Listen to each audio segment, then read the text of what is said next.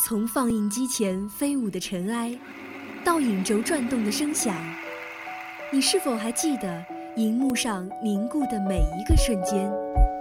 爱电影，分享光影世界里最初的激动。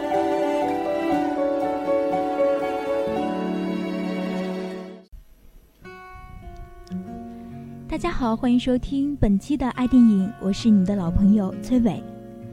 好久不见啊！今天呢，要给大家介绍的电影是在十一月六号上映的，由郑恺、郭采洁等明星主演的《前任二：备胎反击战》。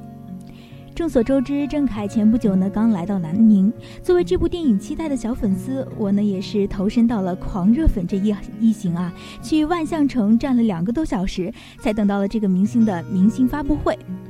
在这部电影呢，最吸引人的两个字莫过于是“前任”。前任与现任呢，是存在于我们每个人生活中各个角落的一个名词。谁与谁分手了，谁和谁离婚了，乃至于谁和谁好友关系闹掰了，这些情况下呢，都可以用上“前任”这个词。那么，前任攻略究竟说的是什么呢？要去攻略前任吗？还是如何成为一个前任呢？当然，在看完这部影片以后，我的总结就是：一个攻略了所有前任的现任，最终也成为了前任。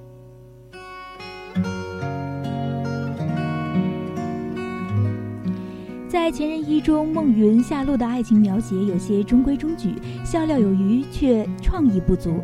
但当孟云走进了夏倩空荡而黑暗的公寓里时呢，恰如其分的想起来的矜持，却是不偏不倚的戳中了我们的泪点。而夏倩哭喊出的那一声“梦云”，更是直接弄哭了我前后邻座的小妹子们呀！一时之间，啊，这此起彼伏的哭泣声啊，还有抽出纸巾的声音，也是蛮震撼的。抛开整部影片不谈呢，单说这一小段的处理手法和角度，就足以成为一个极富创新意识又令人过目不忘的 MV 了。这导致我现在脑海里还不断的回想着那句：“我从来不曾抗拒你的魅力，虽然你从来不曾为我着迷。”配上真实的孟云和虚空的罗茜，画面令人无限的唏嘘。不少孩子都说被孟云那一句“爱过”感动到流泪。确实，虽然梗呢是老了点儿，但放在这部剧的剧情中却是效果十足，自然的很。最后，梦云自己感悟出不是谁都能够被称为前任这个道理的时候，我自己也仿佛对这个情感快餐化的时代有了一点小小的总结：不是你舔着棒棒糖、揣着小手绢儿就能叫做童年，童年是你奔跑在时间轴开始的那一小段路程的无忧无虑。不是你染发、打耳洞、吸烟、酗酒、逃课、早恋就能叫做青春，青春呢是你明知会马上逝去，却还舍得拼命挥霍的那种一去不复返。不是你今天，不是你惊天地泣鬼神、跌宕起伏的喊着我爱你，就是爱情。爱情呢是你发觉这世上有一张面容，你在人海人山人海中能够一眼的认出，并永生铭记的无可取代。所以啊，不是曾经跟你混天混地、海誓山盟，然后大手一挥，头也不回的那家伙，就是前任。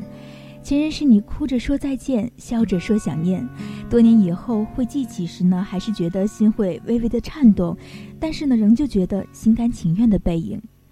他完满了你的人生，也点缀了你的心房，交给了你真心呢，更是赋予了你无限的精力。不要怨恨前前任，如今的前任呢，也都是你当初的现任。没有他们的分道扬镳，也就没有你日后的白头偕老。从来不曾抗拒你的美丽，虽然你从来不曾对我着迷，我总是微笑的看。着你，我的情意总是轻易就洋溢眼底。我曾经想过，在寂寞的夜里，你终于在意在我的房间里，你闭上眼睛，亲吻。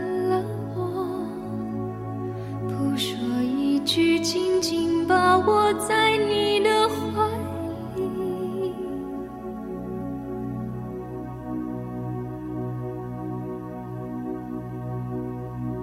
我是爱你的，我爱你到底。生平第一次，我发任凭自己幻想一切关于我和你。